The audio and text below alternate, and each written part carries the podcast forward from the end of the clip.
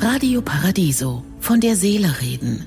Der Kommentar mit Professor Dr. Klaus Dieter Müller. Das Wunder des Lebens. Was gibt es, das intensiver und bedingungsloser ist als das Verfallensein, die unbefleckte Liebe zu deinem neugeborenen Kind?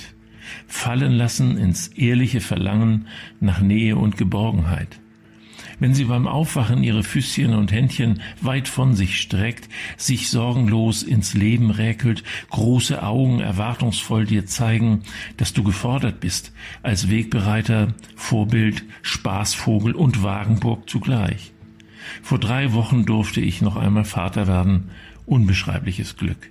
Und so schwelge ich in Corona-Zeiten in Gefühlen des Neubeginns, in Gedanken um Zukunft und Schöpfung, welch ein Privileg. Wenn ich meine Gedanken und Gefühle rund um das Wunder des Lebens in Worte fasse, muss ich unbedingt ein Hohelied auf die Mütter anstimmen.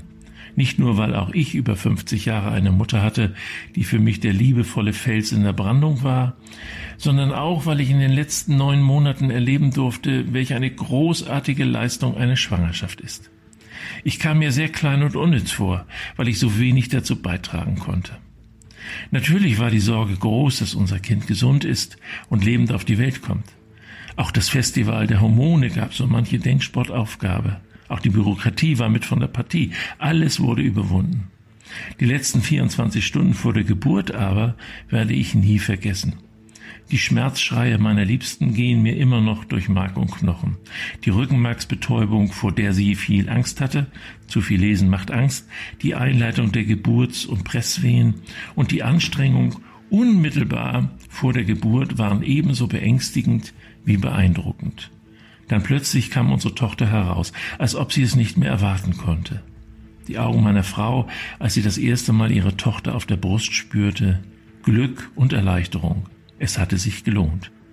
Dank an alle Mütter, die so viel Mühe und Qual auf sich nehmen. Ich wünsche Ihnen einen glücklichen Tag, aber bleiben Sie achtsam. Von der Seele reden mit Politik- und Medienwissenschaftler Klaus-Dieter Müller, Vorstand der Stiftung Christliche Werte leben. Alle Texte zum Nachhören und Nachlesen auf www.paradiso.de.